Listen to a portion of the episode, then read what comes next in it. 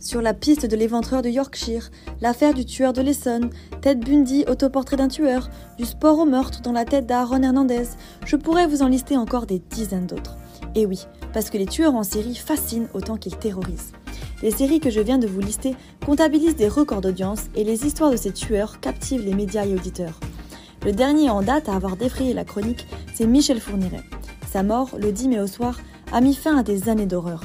Mais sa mort signifie aussi qu'il emporte avec lui ses secrets, laissant les familles de victimes en manque de réponse. Bonjour et bienvenue dans ce nouveau podcast thématique du Cube. Je m'appelle Manon et aujourd'hui nous allons parler, comme vous l'aurez sûrement compris, des tueurs en série. Alors attrapez vos loupes et vos meilleurs talents de détective et c'est parti pour un embarquement immédiat dans le monde de Sherlock Holmes et Agatha Christie. Mais ne vous inquiétez pas, vous ne serez pas seul pour ce voyage. Vous serez en effet accompagné de Manon qui vous dressera le portrait de Michel Fourniret, de Flora qui remontera dans le temps pour vous conter l'histoire de Jack l'Éventreur, de Sarah qui reviendra sur des grands meurtriers qui ont connu un succès auprès de certaines femmes, et enfin de Cam pour un billet sur le fameux conte Barbe Bleue.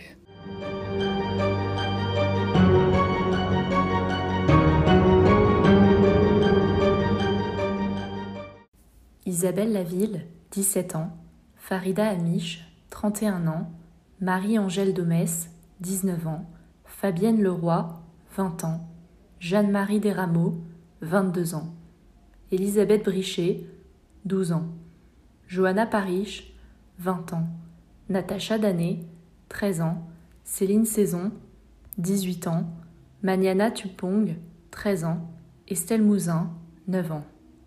Toutes ces femmes, Michel Fourniret avoua les avoir tuées. Mais combien d'autres meurtres a-t-il pu commettre? Sa femme a-t-elle été complice de chacun d'entre eux? Ce sont d'autant de questions qui risquent de ne jamais trouver de réponse depuis la mort de Michel Fourniret. Considéré comme l'un des tueurs en série les plus mystérieux, Michel Fourniret s'est éteint après avoir été plongé dans le coma le 10 mai 2021 dans sa chambre d'hôpital. Une épreuve supplémentaire pour les familles des victimes qui attendaient des réponses. Surnommé l'ogre des Ardennes, Michel Fourniret était mis en examen sur plusieurs dossiers, dont celui d'Estelle Mouzin. L'ADN de cette jeune fille avait été retrouvé en août 2020, plus de 18 ans après sa disparition, sur un matelas de la sœur de Michel Fourniret à Ville-sur-Lume. Une découverte facilitée par des aveux émis par Michel Fourniret en mars 2018. Pour comprendre son profil psychologique, ce tueur en série a été expertisé à trois reprises par Jean-Luc Ployer, expert psychologue auprès des tribunaux français. Durant ces différents échanges, qui ont eu lieu entre 2005 et 2018, le psychologue lui a fait passer le test de Rosenzweig, visant à analyser notamment le comportement impulsif d'un individu. Ce dernier a démontré un manque total d'empathie et d'altruisme que l'on retrouve chez la plupart des tueurs en série, ce qui lui vaut sa qualification de tueur en série et qui peut le distinguer d'un tueur de masse, c'est qu'il est commis avec un intervalle de temps au moins trois meurtres. Michel Fourniret fait donc partie d'une longue liste de tueurs en série français, comme l'était Martin Dumollard ou encore Joseph Vacher. Il laisse par sa mort les familles de victimes bouleversées, sans réponse, et dont la reconstruction sera d'autant plus douloureuse avec les chances amoindries de pouvoir parfois même retrouver le corps de leurs disparus. Merci Manon pour ce portrait bien cassé et effroyable de Michel Fourniret.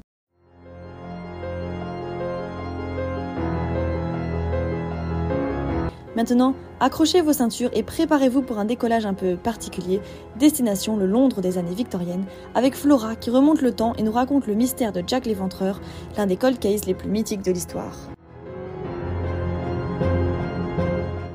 Traversons la Manche et replongeons-nous dans l'Angleterre victorienne de la fin du XIXe siècle.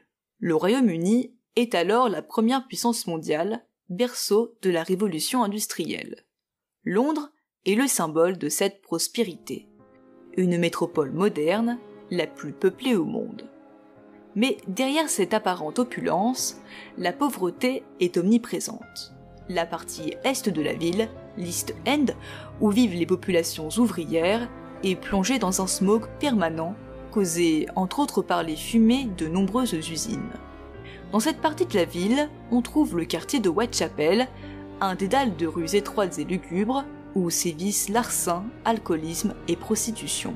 Un quartier qui reste encore aujourd'hui associé à l'un des plus mystérieux tueurs en série de l'histoire, Jack the Ripper, en français Jack l'Éventreur.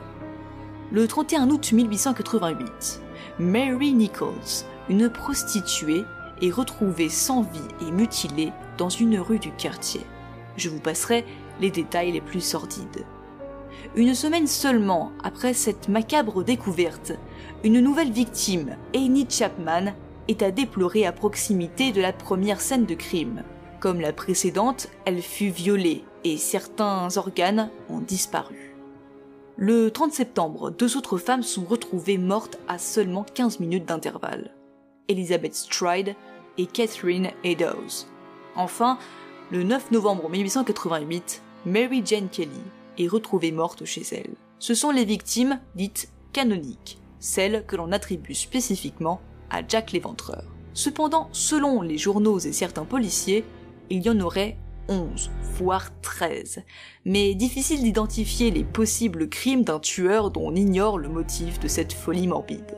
Si la police ne se soucie d'abord guère de ces meurtres, comme ce quartier malfamé en connaissait déjà bien, le mode opératoire, les mutilations et les prélèvements d'organes sont troublants. Ce qui va immortaliser cette affaire et le personnage de Jack l'Éventreur dans les mémoires, c'est l'emballement de la presse autour de ces étranges meurtres. Elle suit avec précision le déroulement de l'enquête de la police locale qui va très vite être reléguée à Scotland Yard. Les journaux décrivent absolument tout en détail. The Star voit ses ventes multipliées par 10. Au total, plus de 160 journaux à travers le monde décrivent les dessins machiavéliques de cet homme mystérieux qui fait régner la terreur dans le quartier. De même, c'est par la presse que le tueur va communiquer en envoyant plusieurs lettres écrites avec du sang humain aux journaux en octobre 1888. Mais qui est le tueur? Pourquoi ne s'attaquer qu'aux prostituées? Nul ne le sait. La police peine à récolter des indices pour identifier le meurtrier.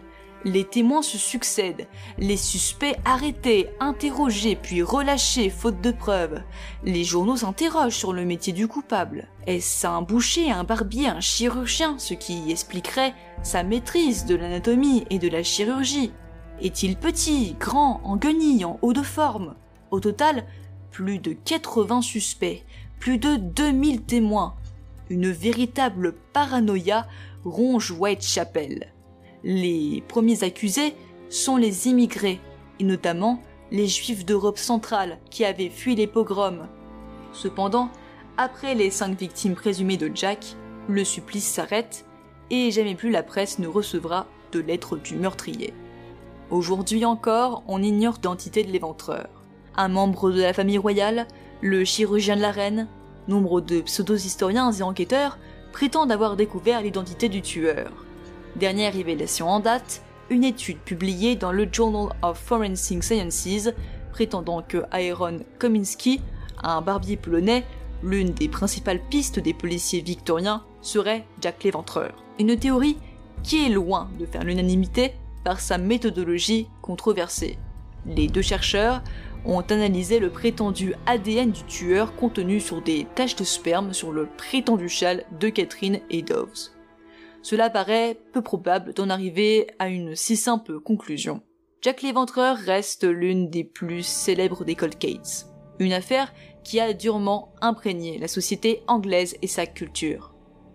En 2015, une polémique a d'ailleurs éclaté autour de l'ouverture du Jack the Ripper Museum, un musée dédié aux tueurs en série.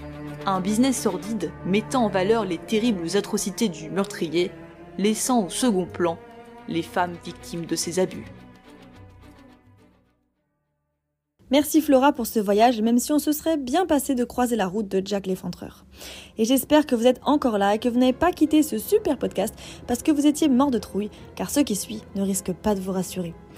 Ordinaire, souriant, sociable et sympathique, ce sont des mots qui caractérisaient les tueurs en série Ted Bundy et Richard Ramirez de prime abord. Pourtant, ces hommes sont bien de réels tueurs en série qui ont tué beaucoup de femmes. Sarah revient donc aujourd'hui sur ces grands meurtriers qui ont connu un grand succès auprès de certaines femmes.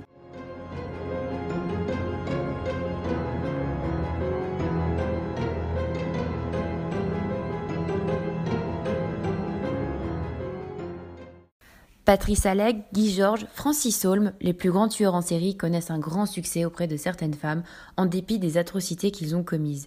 Ils ont tué, violé, torturé, mais elles les aiment. Mais il y a particulièrement deux grands tueurs en série américains qui sortent du lot, qui sont Ted Bundy et Richard Ramirez. Et oui, les femmes qui trouvent le tueur en série Ted Bundy attrayant n'a rien de nouveau. Il avait même des fans féminines dans le couloir de la mort. Le tueur en série Ted Bundy a brutalement assassiné des dizaines de jeunes femmes dans les années 70. Beaucoup d'entre elles ont été enlevées, violées et agressées avant leur mort. Ainsi, lorsque Zac Efron, l'acteur adolescent connu de tous du Disney High School Musical, a été choisi pour jouer le tueur dans le nouveau film de Joe Berlinger, Extremely Wicked, Shockingly Evil and Vile, vous pouvez comprendre pourquoi certains étaient inquiets. Zac Efron avait même confié à l'époque qu'il était excité de jouer le rôle. Puisque Ted Bundy était reconnu pour être un homme séduisant, instruit et charismatique, ainsi quand il a été pris par la police et a été jugé pour meurtre, beaucoup ne pouvaient pas l'imaginer effectuer des crimes aussi brutaux. Ses beaux regards ont fait de lui une célébrité et il a attiré de nombreuses fans féminines. Les gens craignaient même que Zac Efron serait trop charmant dans le rôle et que les fans se retrouveraient convoiter un criminel notoirement violent. Margaret Good, l'une de ses premières avocates de la défense, se souvient dans les documentaires de Berlinger comment les femmes se rendaient au tribunal et passaient ses notes manuscrites pour lui donner. Il ne ressemble tout simplement pas au genre à tuer quelqu'un, a déclaré une jeune femme à un journaliste à l'extérieur de la salle d'audience.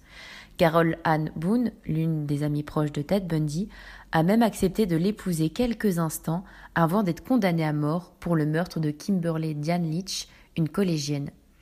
Elle croyait qu'il était innocent et avait fait un enfant avec lui alors qu'il était dans le couloir de la mort. Alors la question qu'on peut tous se poser, c'est en quoi ces criminels violents sont attrayants pour certaines jeunes femmes? Si l'on remonte à Charles Manson, le chef de culte qui a dirigé ses fidèles pour assassiner sept personnes, il avait effectivement un fan club. Et Penn Badgley, l'ancienne star de Gossip Girl, a dû se battre contre les fans qu'il aimait comme un harceleur meurtrier dans la série télévisée de Netflix You. Catherine Ramsland, une professeure de psychologie médico-légale à l'Université de Pennsylvanie et l'auteur de The Human Predator, a déclaré dans le cas de Ted Bundy que c'était sa bonne mine et son charme que beaucoup de femmes pensaient que Ted Bundy était beau, a-t-elle avoué. Qu'il était à l'école de droit et qu'il savait bien s'habiller était aussi un plus. Mais le docteur Ramsland a déclaré que les délinquants, hommes et femmes, n'avaient pas besoin d'être physiquement attrayants pour attirer les admirateurs. Ils peuvent être audacieux et confiants, a-t-elle dit. Ted Bundy avec la confiance, le charisme, l'audace et la débrouillardise d'une personnalité alpha masculine qui projetterait ainsi un sentiment de protection. En outre, il avait une énergie nerveuse et un regard prédateur qui attire certains types qui aiment la nervosité d'une personne qui peut planifier et accomplir des actes de violence. Le tueur en série américain Richard Ramirez, surnommé le traqueur de la nuit, auteur de 13 meurtres sanglants en Californie au milieu des années 80, a ainsi donc toujours été idolâtré et ça ne date également pas d'aujourd'hui, puisque beaucoup de fans ont assisté à ses procès, beaucoup ont même été interviewés. Il recevait énormément de lettres de ses fans et s'est même marié avec l'une d'entre elles. Et la dernière saison de American Horror Story n'a pas aidé à cette réputation. Car le choix de l'acteur Zach Villa a vraiment renforcé cette fascination pour son physique. Et ainsi, beaucoup de comptes fans sur TikTok se sont depuis développés. Mais figurez-vous que ce phénomène dérangeant, cette tendance fanatique pour les serial killers, a bien un nom et s'appelle l'hybristophilie.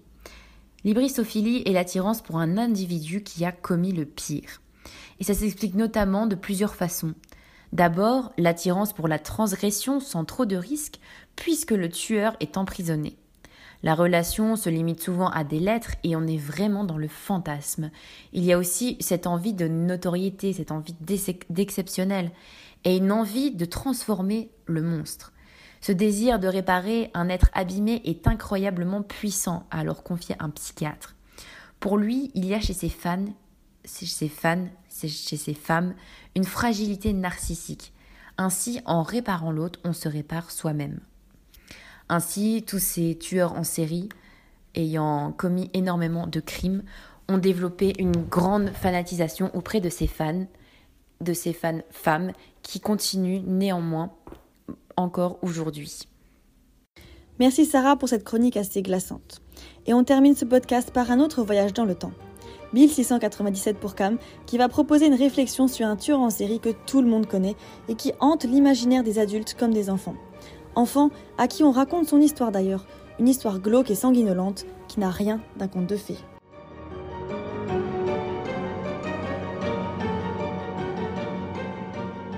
Et oui, Manon, une histoire effrayante, et je suis toujours étonnée qu'on s'acharne à la raconter aux enfants, mais c'est bien connu, les contes de fées sont pour la plupart très cruels, et aujourd'hui on s'attaque donc à un tueur en série imaginaire.